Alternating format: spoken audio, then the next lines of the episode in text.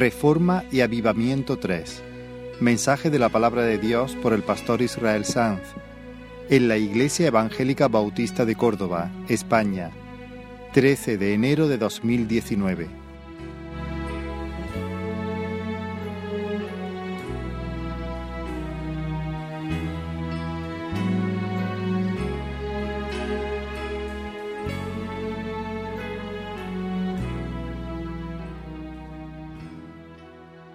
Estamos inmersos ahora en, en, una serie que hemos titulado Reforma y Avivamiento. Esta es la tercera semana que acudimos al relato bíblico del reinado del rey Ezequías, rey de Judá, y lo hacemos con la esperanza de que el mismo Dios que sopló sobre ese pueblo en medio de un tiempo de apostasía, en medio de una noche moral, y el, el mismo Dios que inspiró también al cronista a a recoger toda, toda esta proeza, sople sobre nuestras almas y nos llene de un nuevo, un nuevo celo, un nuevo vigor, un nuevo fervor, un nuevo gozo en Él. Él puede hacerlo, ¿eh?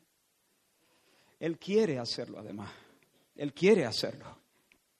Por eso escribió esta, eh, eh, dejó por escrito estas cosas, para que al leerla Él pueda llevarnos a experimentar las mismas cosas para nuestra instrucción, para nuestra consolación. En aquel momento él se sirvió de, de un hombre de 25 años para cambiar la historia y hoy puede servirse de ti y de mí. Él es el que cambia la historia y sin embargo él se sirve de hombres y mujeres sencillas. Ahora, cuando Ezequías subió al trono, la nación estaba sumida estaba hundida, de hecho, hundida socialmente, estaba espiritualmente seca, era un desierto, pero en lugar de excusarse Ezequiel, en lugar de mirar para eh, echarle la culpa a otro, decir, bueno, ¿y qué le vamos a hacer? Estas son las circunstancias que me han tocado. Él, él supo discernir las causas de los males, ¿recordáis? Él hizo un claro diagnóstico. Hemos dejado al Señor, le hemos dado la espalda, Él nos está disciplinando. Él tenía buenas excusas para para sacudirse de alguna manera la responsabilidad, dejarse llevar, pero no lo hizo. Criado a la sombra de su padre, conoció las profundidades del pecado. Su padre sacrificó a varios de sus hermanos, a los demonios. Pero él no se conformó al patrón inicuo de su padre, no se conformó, no aceptó sin más las inercias de su generación. Y cuando, en un momento en el que todos pasaban de Dios, él se levantó en medio de su generación y dijo, yo he determinado hacer un pacto con el Señor. El pasado domingo vimos que, habiendo resuelto vivir como Dios manda, abrió las puertas del templo y las reparó. Y dijimos que Dios en su bondad había decidido poner su casa en Jerusalén, manifestarse allí, escoger ese lugar como un lugar bajo su, bajo su sombra, sin embargo, el rey Acaz, el padre de Ezequías, había despreciado de tal manera a Dios, había hecho un desprecio tal a este gesto generoso de parte del Señor, que había cerrado el templo, había cancelado el culto. La casa del Señor quedó en silencio, sin cantos, sin oraciones, olvidada durante años, llena de basura, llena de telarañas, pero el uno del uno del uno. Primer día del primer mes del primer año de su reinado, Ezequías, echando a un lado un sinfín, supongo, de cosas importantes y urgentes, escogió la mejor parte. Se dedicó, inclinó su corazón hacia la única cosa necesaria. Le dio prioridad a lo fundamental, que es Dios, que Dios tenga el lugar que le corresponde. Convocó a los levitas, los desafió, los desafió a purificarse, a santificarse, a limpiarse ellos y luego entrar en la casa y limpiar la casa del Señor, porque el culto debía ser reinstaurado. La casa tendría que, tenía que ser llamada de nuevo una casa de oración, un lugar de encuentro entre Dios y los hombres. Pero sin sacar la basura y los ídolos, la adoración no podía comenzar. Ezequiel le dijo, Levita, no os engañéis.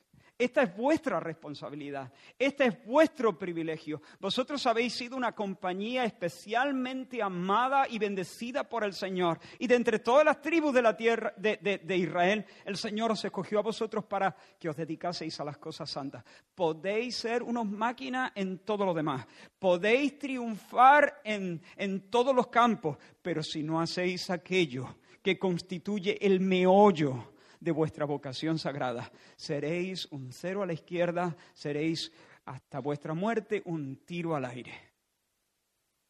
Viviréis completamente desubicados.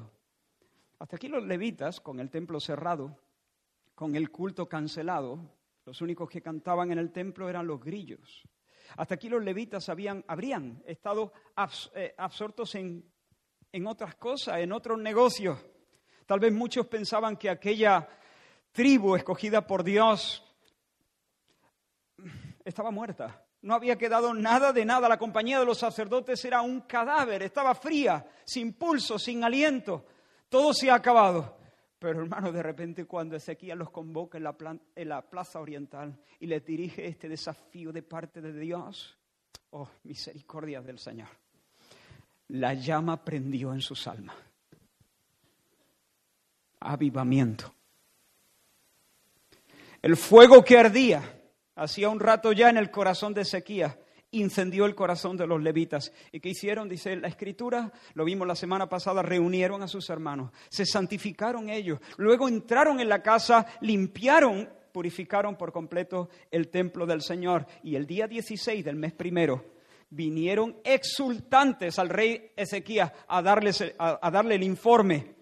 En el versículo 18 del, primer, del capítulo 29 del segundo libro de Crónicas. Y vamos a ir ahí, segundo de Crónicas, capítulo 29. Y en el versículo 18 dice que vinieron al rey Ezequías y le dijeron, ya hemos limpiado toda la casa de Jehová. Asimismo hemos preparado y santificado todos los utensilios, dice en el 19. ¿Y ahora qué? La casa está dispuesta, la casa está limpia, los instrumentos, los utensilios para el culto están bien dispuestos. ¿Y ahora qué? Bueno, hermanos, ahora viene lo mejor. Ahora viene lo mejor. Por eso vamos a continuar leyendo lo que sucedió en aquel entonces y pedimos al Señor que nos ayude, que haga algo en nuestros corazones. ¿Por qué no oramos una vez más? Señor, estamos delante de tu palabra, pero estamos delante de tu presencia. Señor, y pedimos ayuda, pido ayuda para hablar. Pido ayuda para, entender también. Y pido ayuda, Señor, para mis hermanos. Que tú seas muy exaltado en esta mañana. Que tu palabra sea oída con un corazón creyente, manso, tierno delante de ti. Haz proezas, Señor. Pedimos lo que nosotros no somos capaces de hacer. Ni siquiera queremos intentarlo. Solo tú, de manera sobrenatural, puedes alcanzar las entrañas nuestras y cambiarnos por completo y salvar. Y eso y nada menos es lo que pedimos que haga en el nombre de Jesús. Amén. Segundo de Crónicas, capítulo 29, versículo 20 al 36, de nuevo un texto largo, pero vamos a leerlo con atención. Y dice la escritura, levantándose de mañana el rey Ezequías, reunió los principales de la ciudad y subió a la casa de Jehová. Y presentaron siete novillos, siete carneros, siete corderos y siete machos cabríos para expiación por el reino, por el santuario y por Judá. Y dijo a los sacerdotes hijos de Aarón que los ofreciesen sobre el altar de Jehová. Mataron pues los novillos y los sacerdotes recibieron la sangre y la esparcieron sobre el altar. Mataron luego los carneros y esparcieron la sangre sobre el altar. Asimismo mataron los corderos y esparcieron la sangre sobre el altar. Después hicieron acercar delante del rey y de la multitud los machos cabríos para la expiación y pusieron sobre ellos sus manos. Y los sacerdotes los mataron e hicieron ofrenda de expiación con la sangre de ellos sobre el altar, para reconciliar a todo Israel, porque por todo Israel mandó el rey hacer el holocausto y la expiación. Puso también levitas en la casa de Jehová con címbalos, salterios y arpas, conforme al mandamiento de David, de Gad, vidente del rey, y del profeta Natán, porque aquel mandamiento procedía de Jehová por medio de sus profetas. Y los levitas estaban con los instrumentos de David y los sacerdotes con trompetas. Entonces mandó Ezequías sacrificar el holocausto en el altar y cuando comenzó el holocausto, comenzó también el cántico de Jehová, con las trompetas y los instrumentos del rey de David, rey de Israel. Y toda la multitud adoraba, y los cantores cantaban, y los trompeteros sonaban las trompetas. Todo esto duró hasta consumirse el holocausto. Y cuando acabaron de ofrecer, se inclinó el rey y todos los que con él estaban y adoraron. Entonces el rey Ezequías y los príncipes dijeron a los levitas que alabasen a Jehová con las palabras de David y de Asaf vidente. Y ellos alabaron con gran alegría. Vidente aquí es profeta. ¿eh? Y ellos alabaron con gran alegría y se inclinaron y adoraron. Y respondiendo Ezequías dijo, Vosotros os habéis consagrado ahora a Jehová. Acercaos pues y presentad sacrificios y alabanzas en la casa de Jehová. Y la multitud presentó sacrificios y alabanzas, y todos los generosos de corazón trajeron holocaustos, y fue el número de los holocaustos que trajo la congregación setenta bueyes, cien carneros y doscientos corderos, todo para el holocausto de Jehová. Y las ofrendas fueron seiscientos bueyes y tres mil ovejas. A los sacerdotes eran pocos y no bastaban para desollar los holocaustos. Y así sus hermanos los levitas les ayudaron hasta que acabaron la obra y hasta que los demás sacerdotes se santificaron, porque los levitas fueron más rectos de corazón para santificarse que los sacerdotes. Así pues, hubo abundancia de holocaustos, con grosura de las ofrendas de paz y libaciones para cada holocausto y quedó restablecido el servicio de la casa de Jehová.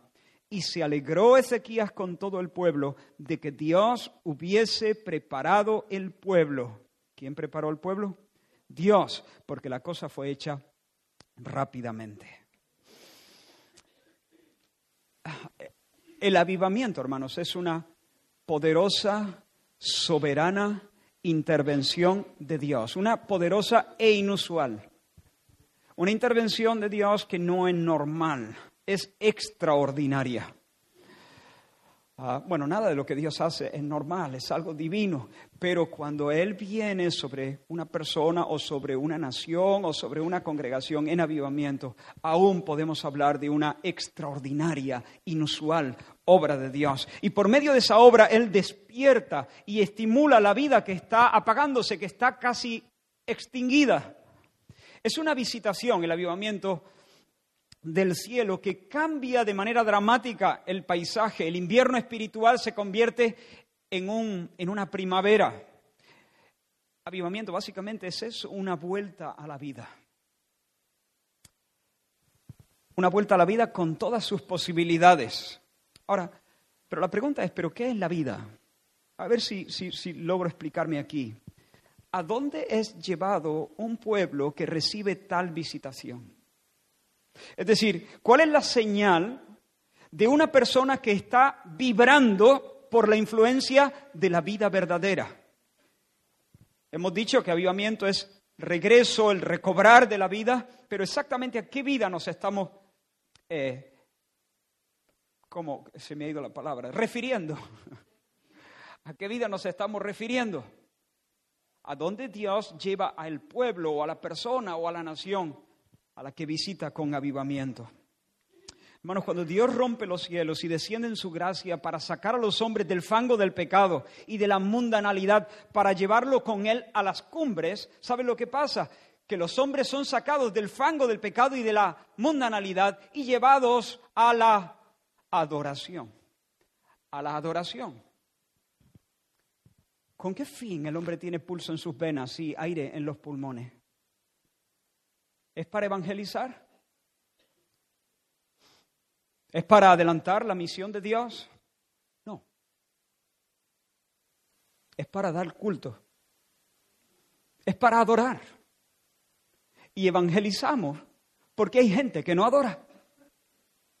Evangelizamos porque hay personas que todavía no comprenden que el fin principal del hombre es glorificar a Dios y disfrutar de Dios por los siglos sin fin.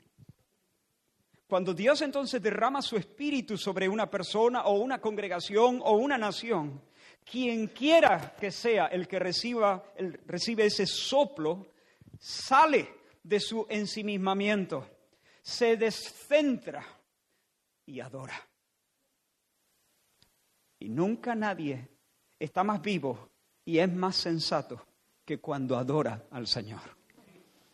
Presta atención a las palabras de David. En el Salmo 21, él dice, en el versículo 13, engrandécete, oh Jehová, Engrandécete, oh Jehová, en tu poder. Cantaremos y alabaremos tu señorío. Lo repito, engrandécete, oh Jehová, en tu poder. Cantaremos y alabaremos tu señorío, tu poderío. Nosotros hemos sido hechos, hermanos, para el placer. Dios nos ha hecho para el placer. Hemos sido hechos para la felicidad. Hemos sido hechos para la dicha, para el gozo. Por eso tenemos en nosotros tantas ansias de eso. Deseamos ser felices, deseamos el placer. No hay una sola persona aquí que no lo desee. Y conviene que sea así. Estaríamos tarados si no fuese así.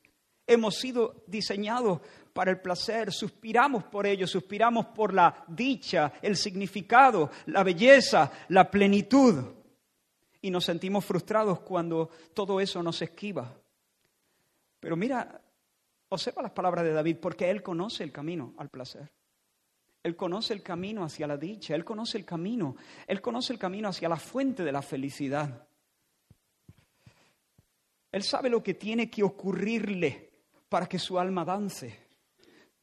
Él sabe lo que, lo que lo va a llenar y lo que lo va a satisfacer y lo va a dejar tan satisfecho como un niño recién amamantado en el regazo de su madre. David sabe que él no necesita un nuevo palacio con mejores vistas. David sabe que él no necesita salud, dinero y amor. Engrandécete, Señor. Vente arriba, Dios. Vente arriba. Muéstrate, exhíbete en tu poder. Súbete al escenario. Lúcete. Despliega la fuerza de tu omnipotencia. Muestra tu dignidad, Señor. Muestra tu peso específico. Eso es lo que yo necesito. Enséñanos tu músculo, Señor. Enséñanos tu músculo. Y que yo lo vea y que yo lo comprenda. Porque si lo veo y lo entiendo, entonces temblaré de asombro. Temblaré de placer. Una pregunta, en alguna de tus visitas al zoo, porque supongo que habréis visitado el zoo, ¿no? Ah, aunque lo suyo, lo suyo en realidad sería ver a los animales en estado salvaje, ¿no? en su hábitat natural. Pero en alguna de tus visitas al zoo, ¿has tenido la oportunidad dichosa de ver al león despierto? Raro, ¿eh? Duerme el bicho, pero una cosa. Si has tenido la oportunidad de ver al león despierto, eres una persona afortunada. Luego te pido un autógrafo. Yo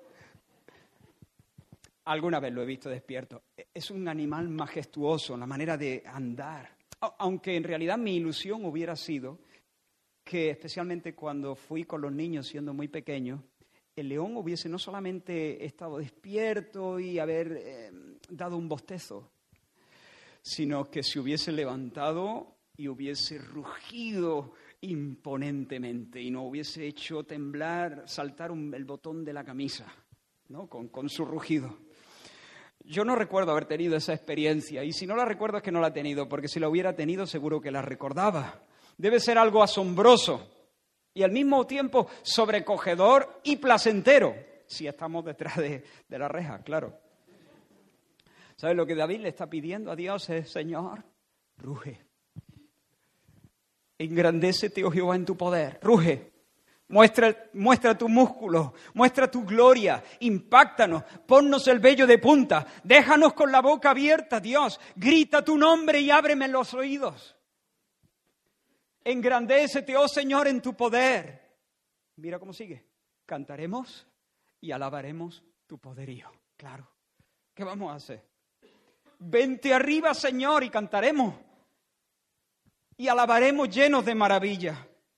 Señor, yo no necesito ropa de marca, ni un móvil nuevo, ni mi nombre en los periódicos. Exhíbete, Señor. Quiero ser feliz. Y lo que anhelo no me lo da la comida, no me lo da el beso de mis, de mis hijos. Lo que anhelas no te lo da el beso, el beso de tus nietos, todo lo bueno que pueda ser el beso de los nietos. Pero tú tienes anhelos más profundos. Tú tienes anhelos todavía más, más grandes.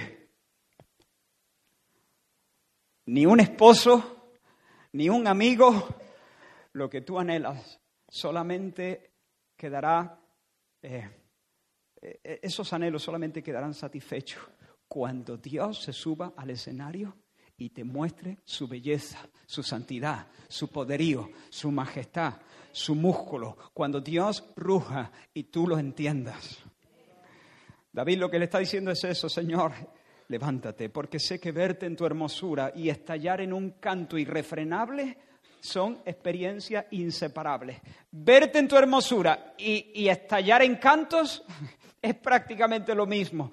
¿Qué otra cosa se puede hacer cuando Dios se luce? El fin principal del hombre es temer a Dios y darle gloria. Es decir, verle como digno de respeto y quitarnos el sombrero. Verle como digno de confianza y correr a refugiarnos bajo sus alas. Ver a Cristo como el tesoro más valioso y abandonarlo todo para poseerle solamente a Él verle en su fuerza, verle en su juicio, cantar sus triunfos, cantar su valentía, cantar su justicia, conocerle y adorarle, disfrutarle y celebrarle. Ese es el fin del hombre. Para eso hemos sido diseñados. Por eso se nos dotó con lo que se nos dotó. Para eso fuimos hechos a la imagen de Dios. Esa es ese, es el sumum bonum. Allí está el cielo. Esa es la vida eterna. Conocerte a ti y a Jesucristo a quien has, has enviado. Conocerle y responder a su amor con amor. Conocerle y responder a su gloria abriendo nuestra boca y dejando salir nuestro canto. Ese es el fin, de hecho, de todas las criaturas morales. No solamente de los hombres, también de los ángeles. ¿Recuerda la visión que se le mostró a Isaías al principio de su ministerio? Dice, vi yo al Señor sentado sobre un trono alto y sublime, y sus ropajes llenaban el templo, hablando de la majestuosidad, de la dignidad del Señor. Dice, por encima de él había serafines, y los serafines tenían seis alas, y no les sobra ninguna, con dos cubrían su rostro, con dos cubrían sus pies y con dos volaban. Y el uno al otro, un serafín a otro, decían, Santo, santo, santo, Jehová de los ejércitos, la tierra entera está llena de su gloria. Ahora, los serafines son ángeles, solamente se mencionan en este pasaje, su nombre eh, significa seres de luz, seres de fuego, de luz. Ahora, los serafines tienen que hacer una cosa extraordinaria. Creo que en alguna ocasión he traído este texto. Debe ser una, cosa increíble encontrarse con un serafín. Yo creo que si nosotros nos encontrásemos con un serafín caeríamos de espaldas. Pero fíjate que los serafines no están allí mirándose al espejo y diciendo, hay que ver qué bien estoy hecho, soy un ser impresionante, estoy flipando conmigo mismo. No están allí mirándose al espejo, tirándose besitos y lanzándose piropos a sí mismos. No están, no, no, no, no están ensimismados, ellos están absortos, están, son seres extraordinarios, pero parece que no se dan cuenta, ni siquiera se miran.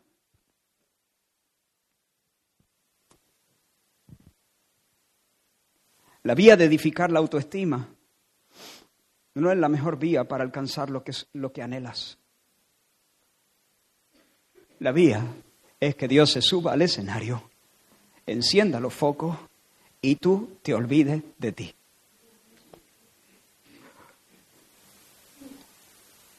Santo, santo. El uno al otro le dice, santo, santo, santo, santo, santo, santo. La tierra entera está llena de su gloria, santo, santo. Y dice que gritaban esto, gritaban, dan voces. Imagínate que le dice, oye, ¿por qué gritáis tanto? ¿Por qué gritan tanto los serafines?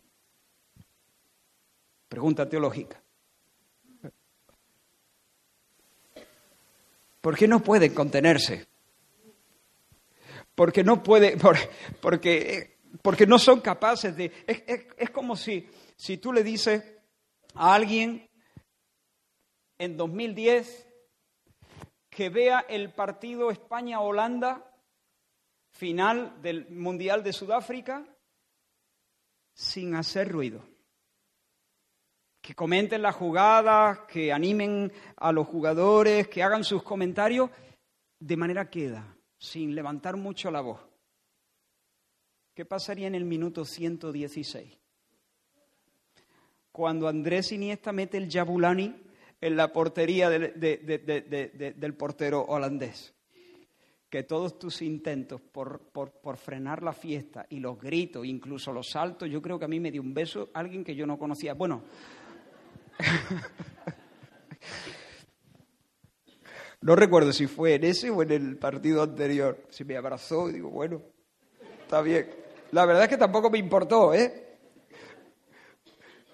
En ese momento brota un entusiasmo y brota salvaje y espontáneo. Sencillamente eso no se puede no se puede programar. La adoración o está o no está, no se puede programar. No es paso uno, paso dos y se hace mecánicamente. O está o no está. Y los serafines están en la inmediata presencia del Señor y no pueden reprimirse. Si les dices que bajen la voz, ni siquiera se darán cuenta que estás ahí. Ellos están a lo suyo, hermanos. La adoración es la respuesta apropiada de un corazón consciente de Dios. Es la actitud natural de alguien en sus cabales cuando es expuesto al brillo de la gloria del Señor. Es lo que hace el alma cuando funciona bien ante la realidad de Dios. Adoración. Igual que la pólvora, si no se ha echado a perder, si no se ha mojado, explota en contacto con el fuego el alma, si funciona correctamente, explota también en contacto con Dios y entonces responde, confía, celebra, respeta, confiesa, se maravilla, se postra, se encoge, se expande, se descentra, se entrega, se rinde, se da con alegría, adoración, culto. Y quiero que observen la escena en nuestro texto porque es eso lo que está pasando. Eso es lo que está pasando. Dice que entonces mandó Ezequías, versículo 27 sacrificar el holocausto en el altar. Y cuando comenzó el holocausto, ¿qué? Versículo 27. Comenzó también el cántico de Jehová con las trompetas y los instrumentos de David, rey de Israel, y toda la multitud adoraba, los cantores cantaban, los trompeteros sonaban las trompetas. Todo esto duró hasta consumirse el holocausto. Y cuando acabaron de ofrecer, se inclinó el rey y todos los que con él estaban y adoraron. Entonces el rey Ezequías y los príncipes dijeron a los levitas que alabasen de nuevo al Señor con las palabras de David y de Asaf vidente. Y ellos alabaron con gran alegría y se inclinaron y adoraron. Parece una redundancia alguna de esas frases, no sobra ni una palabra. Bajo el Antiguo Testamento, bajo la economía del Antiguo Testamento, el Señor instituyó diferentes sacrificios y ofrendas. La ley distinguía entre sacrificios de olor agradable, olor grato, y sacrificios de los que no se decía que, eran de olor grato. Había algunos que eran perfume al Señor y otros que eran sacrificios, pero no eran perfume delante del Señor. Ahora, de todos los sacrificios de olor agradable al Señor, el holocausto era el principal. Por otra parte, en la mayoría de los sacrificios que se presentaban bajo la ley, el que ofrecía el sacrificio, o sea, parte del animal, eh, se consagraba al Señor, pero otra parte se la quedaba el sacerdote. Incluso en algunos sacrificios, el que ofrecía el animal también se quedaba con alguna parte y la comía, participaba de ese sacrificio. Pero había un sacrificio del que no tenían derecho a participar ni los sacerdotes ni los que ofrecían el sacrificio, el holocausto. El holocausto era una ofrenda del todo quemada. El holocausto era una ofrenda totalmente dedicada al Señor. El animal entero debía arder en la presencia del Señor y de allí nadie, nadie echaba mano, ni comía, ni participaba de ninguna manera. Y el Señor entonces recibía esta ofrenda como perfume, como olor grato. Hermanos, el holocausto simboliza, habla de una entrega voluntaria, de una entrega feliz, de una entrega sin reserva, de una dedicación completa para la gloria del Señor. Y dice la Escritura que los animales fueron dispuestos para el holocausto. Siete novillos, siete carneros, siete corderos. El, el, rey mandó que los sacerdotes vinieran con sus trompetas, que los músicos trajesen también sus instrumentos, címbalos, salterios, arpas, y cuando comenzó a arder la ofrenda de holocausto, entonces la música empezó a sonar, comenzó a sonar el canto, sonaron las trompetas, sonaron los platillos, sonaron las guitarras de aquel tiempo, los cantores estallaron en alabanzas al Dios que vive en nuestro barrio, que ha puesto su casa en medio de Jerusalén. ¿Y qué cantaron, hermanos? Pues no sabemos exactamente cuáles fueron sus cantos, pero se nos dice que Ezequías mandó que se, que se cantasen canciones compuestas por el rey David y canciones compuestas por el levita un profeta que profetizaba con arpa, se nos dice en otro lugar, de nombre Asaf. No sabemos, pero déjame que os proponga un canto de Asaf. Bien pudo ser este, Asaf no tiene muchos salmos, bien pudo ser este, el Salmo 76. Dios es conocido en Judá. Ahora, imaginaos, el, el holocausto empieza a arder, la casa ha sido limpiada, eh, los instrumentos preparados, la multitud convocada, al frente Ezequías el rey y los principales, los príncipes. El holocausto empieza a arder y entonces los músicos empiezan a tocar y los cantores cantan, Dios es conocido en Judá. En Israel es grande su nombre. En Salem está su tabernáculo y su habitación en Sión. Glorioso eres tú, dice más adelante, poderoso más que los montes de casa. Los fuertes de corazón fueron despojados, durmieron su sueño. A tu reprensión, oh Dios de Jacob, el carro y el caballo fueron entorpecidos tú, temible eres tú. ¿Y quién podrá estar en pie delante de ti cuando se encienda tu ira? El, holocausto sigue ardiendo en la presencia del, Señor. Y ellos siguen cantando, desde los cielos hiciste oír tu juicio. La tierra tuvo temor y quedó suspensa cuando te levantaste, oh Dios, para juzgar, para salvar a todos los mansos de la tierra. Prometed y pagad al Señor vuestro Dios, todos los que están alrededor de Él, traigan ofrendas al temible. Y este de David, ¿qué te parece este de David? Bendice alma mía al Señor y bendiga todo mi ser su santo nombre. ¿Te lo imaginas allí? El holocausto ardiendo y el pueblo cantando, bendice alma mía al Señor, no olvide ninguno de sus beneficios.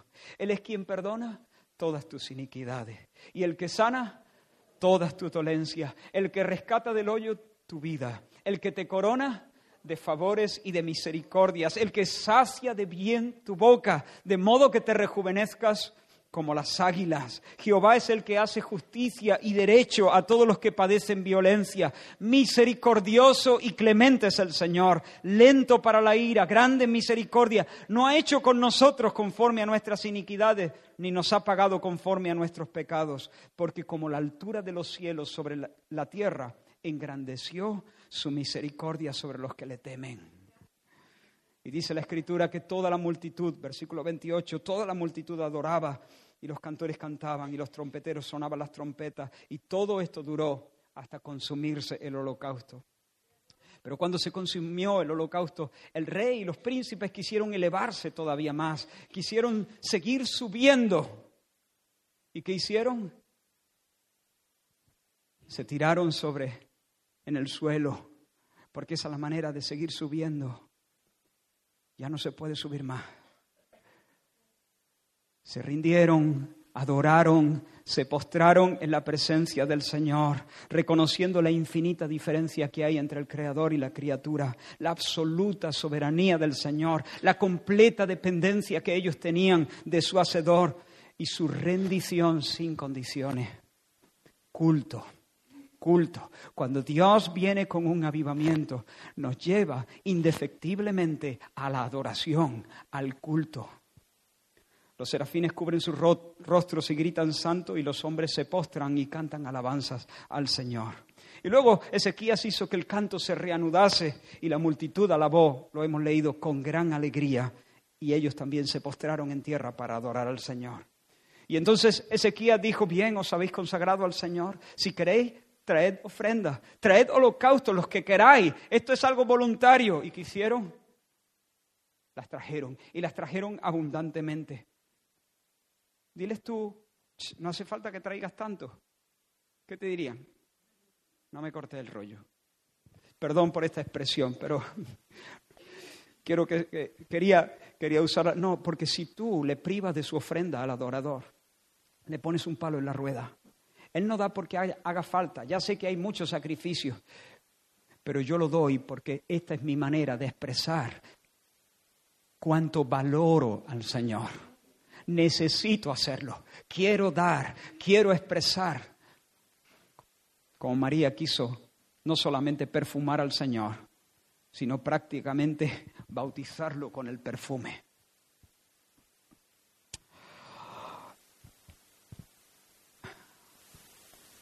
Esto, esto, experimentar esto, es lo que más necesitamos en la vida. Quien quiera que sea, no importa qué momento estés pasando, lo que más necesita en este momento es adorar. Es ser expuesto. Vuelvo a repetir, esto no es un programa. Venga, vamos a adorar. ¿Qué hacemos primero? Es como el león tú haces eh, y sientes asombro y sientes como una especie de placer al ver al, ser testigo de esa majestuosidad y esa potencia. Es algo que pasa. Es casi una reacción espontánea que el alma tiene cuando es expuesta a la belleza de Dios. Y lo que más necesitas en la vida, y lo que más necesito yo, es adorar.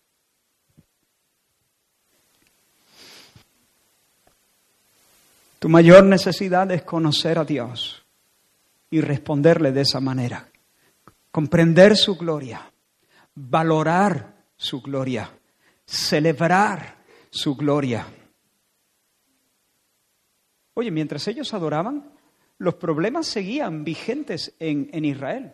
Los filisteos, ¿recordáis lo que dijimos? Los filisteos habían entrado por el oeste y habían eh, hecho cautivas algunas aldeas, habían conquistado algunas porciones de la, de la tierra de Judá. Los edomitas, por su, por su, parte, atacando por el este, habían hecho prisioneros y se los habían llevado. Los sirios también habían llevado cautivos a Damasco. Y las grandes potencias de la zona estaban allí amenazantes para tragarse a Judá. Empezó el holocausto y ¿qué hicieron? Desaparecieron los edomitas y los filisteos y las grandes potencias.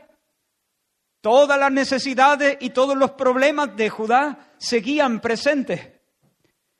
En un sentido nada había cambiado, pero en otro sentido todo era distinto, todo era diferente. El alma que ayer se asfixiaba ahora tiene un banquete. Mirad, hermanos y amigos, sin adoración, sin tener esta experiencia real en nuestras vidas, sin adoración el corazón está dislocado. Y nada, nada duele tanto como eso. Si un hueso dislocado duele, cuando el corazón se disloca, duele mucho más.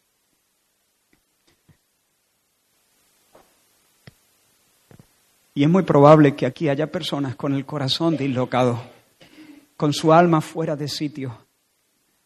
Cuando no hay adoración, el alma está fuera de sitio. Pero cuando el alma adora, aunque avance el cáncer, el corazón canta. Cuando el alma adora, aunque tus enemigos, aunque tus amigos, perdón, te fallen, todo está bien. Hay descanso, hay un sentido de plenitud. No es que todo en absoluto esté bien, todo estará bien en el cielo, pero ¿me entiendes? Todo está bien aquí adentro. Hay descanso, hay plenitud hay abundancia, vida abundante, vida verdadera.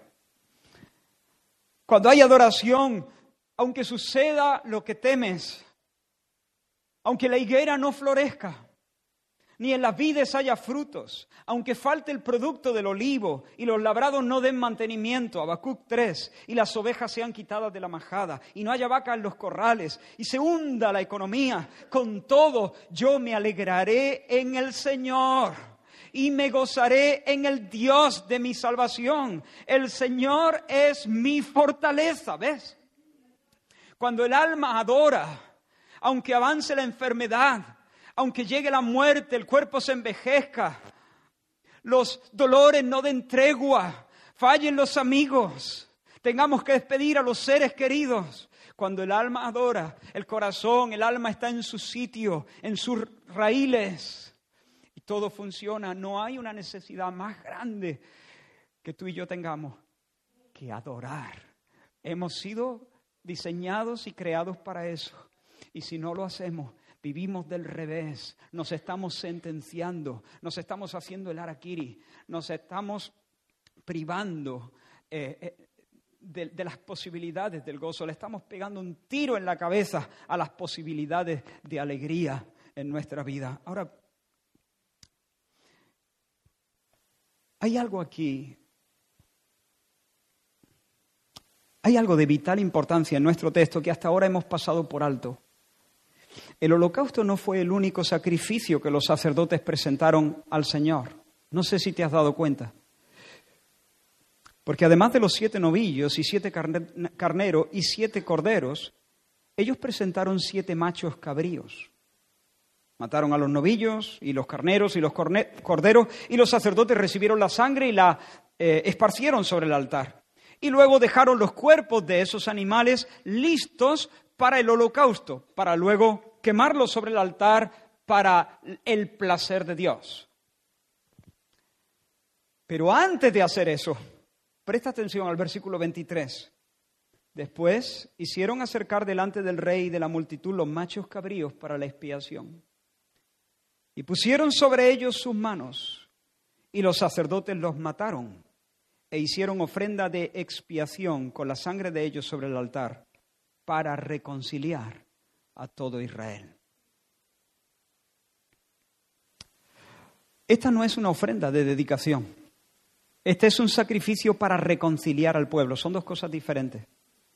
El holocausto es un perfume y Dios lo recibe con una sonrisa. Le agrada.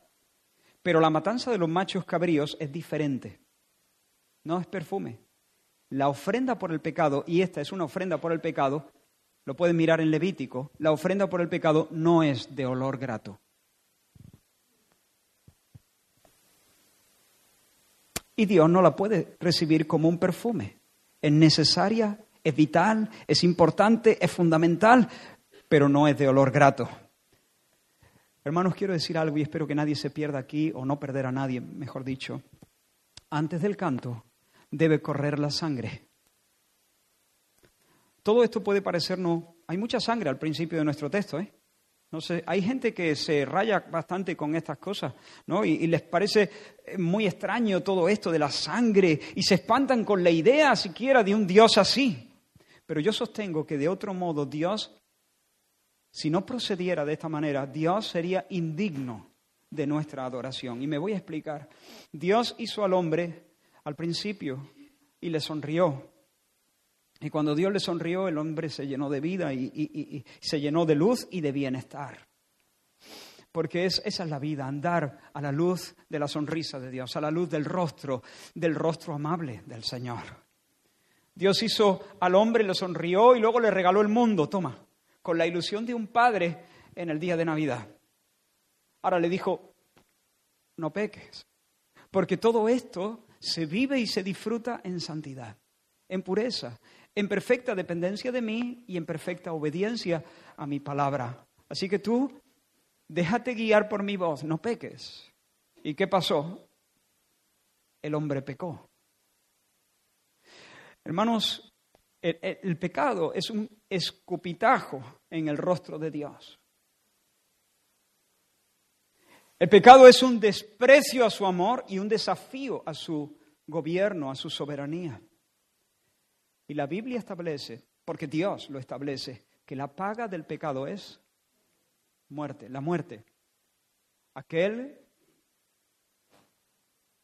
que se atreva a escupirle en la cara a su creador, el Dios que lo ha rodeado de misericordias, el Dios que lo ha amado, que le regala el aliento y cada pulso en sus venas, aquel que se atreva a desafiar su señorío y su gobierno y se levante en armas contra su reino y contra su ley, merece la muerte, no merece vivir. La paga del pecado es la muerte. Dios no solamente es un padre, Dios también es el juez supremo y Él es el juez justo. Ahora, imagina, imagina la escena. ¿Estáis conmigo todavía? Imagina esta escena. 16 días limpian la casa, preparan los utensilios. Día 17, e-, Ezequías se levanta temprano. ¿Te has dado cuenta de ese detalle? Temprano. Las cosas de Dios hay que hacerlas temprano. Se levanta temprano y con diligencia reúne a los, a los príncipes y al pueblo. Madruga para ir al culto Ezequías. Y luego arranca el canto. ¿Vale? ¿Estás conmigo en el templo? El holocausto empieza a quemarse el olor empieza a subir eh, eh, eh, dedicado al Señor, los instrumentos suenan, los cantores cantan, la multitud empieza a cantar con entusiasmo, los ojos se llenan de lágrimas y de repente el Señor los achicharra con una bola de fuego. Fin de la historia, se acabó el culto.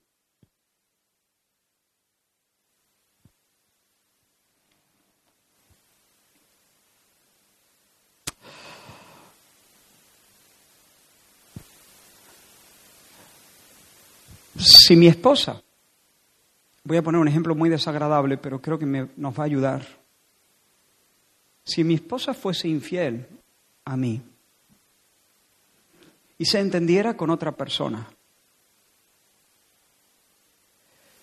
si después de enterarme que lleva varios años en ese plan, viene y me sonríe y me lanza un guiño y un besito, Ah, ¿cómo reaccionaría yo? Desde luego, por la gracia de Dios, yo podría perdonarla. Pero tenemos una conversación pendiente. Eh, no es el momento de lanzar besitos, no es el momento de hacer guiño, no es el, momento de, de intimar demasiado, es el momento de hablar, es el momento de confesar, es el momento de arrepentirse, es el momento de, ¿No?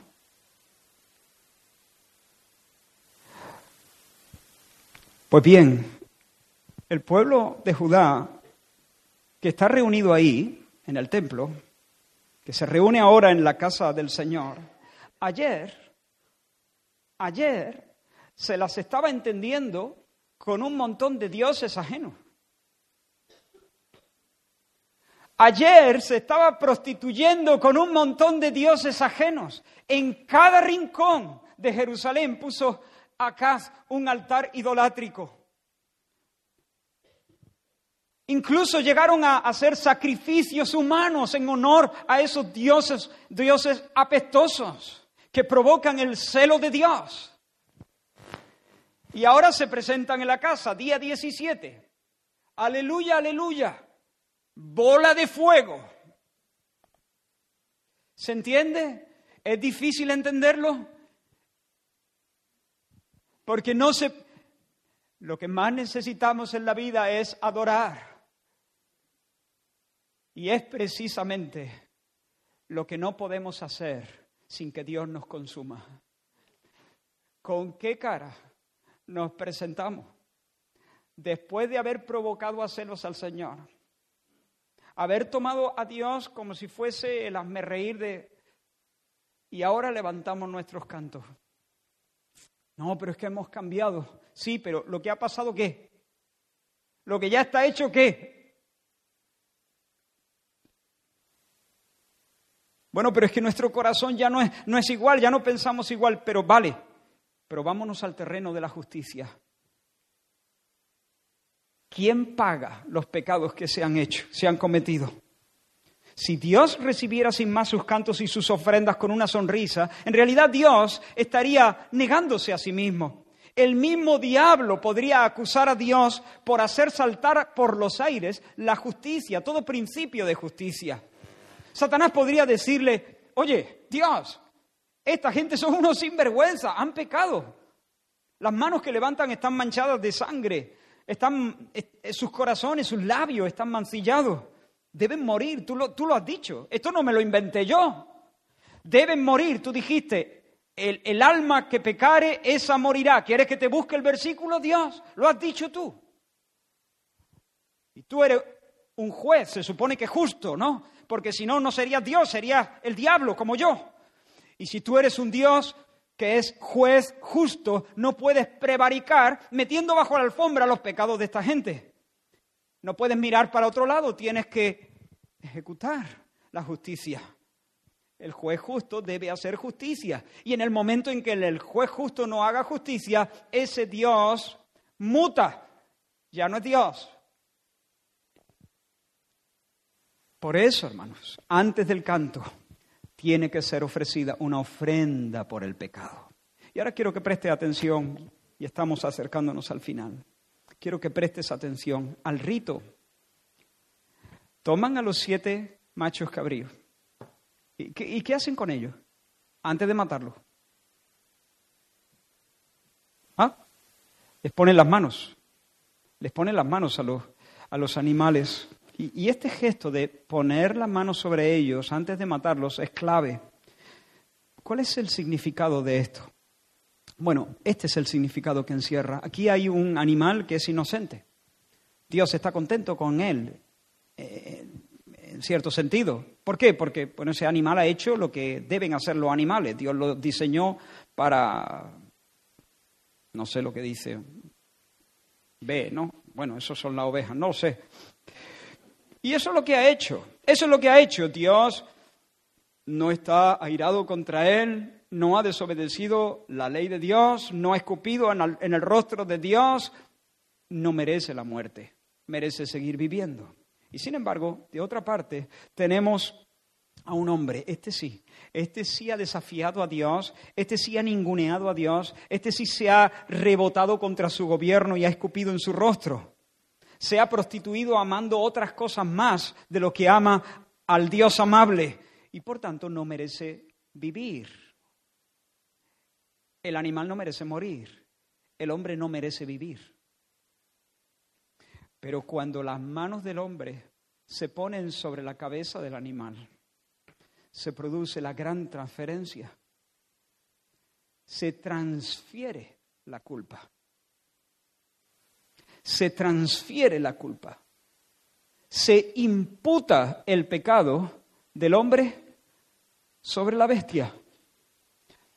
Es decir, se carga a la cuenta del macho cabrío los pecados, las transgresiones, las rebeliones de esa persona. A partir de ahí, Dios tiene al animal como pecador, como si él que solamente ha estado por ahí en el campo, como si hubiese cometido todos los actos abominables que el hombre ha cometido. Y luego mira al hombre y le sonríe. Por supuesto, Dios ejecuta la sentencia, pero no sobre la cabeza del hombre. La ejecuta sobre la cabeza de un sustituto.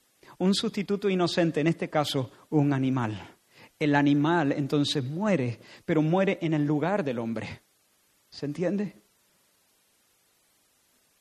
De tal forma que Dios es justo, porque no ignora los pecados, ejecuta sentencia. Los pecados no quedan sin castigo, son efectivamente castigados. Dios es vindicado, derrama su justicia y al mismo tiempo que Dios es justo, es salvador porque libra al hombre de la sentencia. Ahora, todo esto, hermano, fue un arreglo provisional dado por Dios a Israel. Un arreglo provisional porque en realidad la sangre de los animales, como dice el escritor de Hebreos, no puede quitar el pecado. Todo esto era provisional, pero era válido por cuanto apuntaba a otro sacrificio mayor, el verdadero sacrificio, donde se iba a producir la verdadera transferencia. Y todos sabemos, o por lo menos la mayoría de nosotros, cuál es ese sacrificio. El sacrificio de Jesús en el Calvario. Y me vais a permitir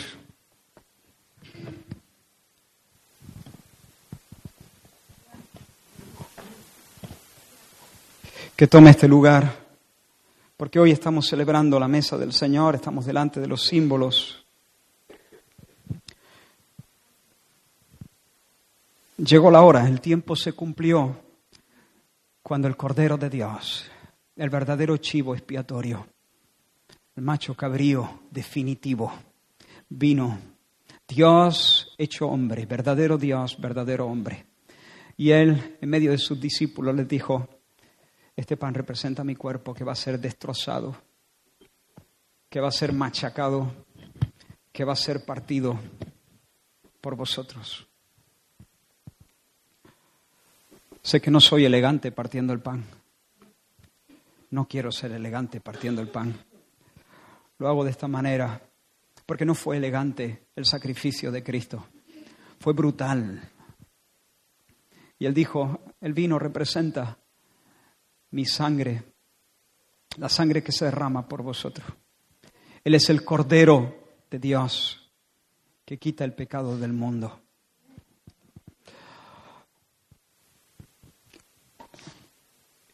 Hermanos, hemos sido hechos para adorar. Pero si tú no estás bajo la cubierta de la sangre, tú no puedes adorar. Aquello que más necesitas es lo que precisamente no puedes hacer. Porque si la estopa se acerca al fuego, el fuego la consumirá. Y si alguien que no está bajo la cobertura de la sangre se acerca a Dios, entonces Dios deberá ejecutar su juicio. Pero el Señor nos ha provisto un refugio seguro. Y en esta mañana yo quiero invitarte en el nombre del Señor. No confíes en tus propias obras. No digas, bueno, pero yo lo intento, bueno, pero yo me voy a esforzar. Bueno, pero yo, sí, claro, no soy perfecto, he hecho algunas cosas malas, eh, pero también estoy compensando, estoy haciendo cosas buenas. Eh, yo creo que Dios, si me hace la media, yo creo que el 5 para el 5 tengo. Yo creo que Sí, yo creo que Él se debe agradar de mí porque Él es muy bueno, no, Él es muy justo, Él es muy bueno y porque Él es muy bueno, Él es muy justo y porque Él es muy justo no hay escapatoria. Si Dios mirase los pecados, ¿quién podría mantenerse en pie? Pero la palabra de Dios dice, al que no conoció pecado, como aquel macho cabrío que no había pecado en su vida. Jesús no pecó nunca había hecho perfectamente la voluntad de Dios, desde el principio hasta el final, desde la cuna hasta la tumba, obediencia sin mácula delante de Dios. Pero al que no conoció pecado, por nosotros lo hizo pecado. Le imputó, puso a su cuenta, transfirió nuestras culpas y nuestros pecados y las puso sobre la cabeza del Cordero Jesús el hijo de su amor, la delicia de su alma. Y luego lo mató. Lo destrozó. Lo ejecutó. Lo trató como a un pecador. Ejecutó la sentencia sobre él. Para que ahora pueda mirarnos a nosotros y sonreírnos. ¿Qué te parece? Este es el Evangelio. Y en esta mañana yo os anuncio en el nombre del Señor. Me gustaría hacerlo con mejores palabras, me gustaría hacerlo con mejores ejemplos, pero hasta donde soy capaz os anuncio el verdadero Evangelio de Dios.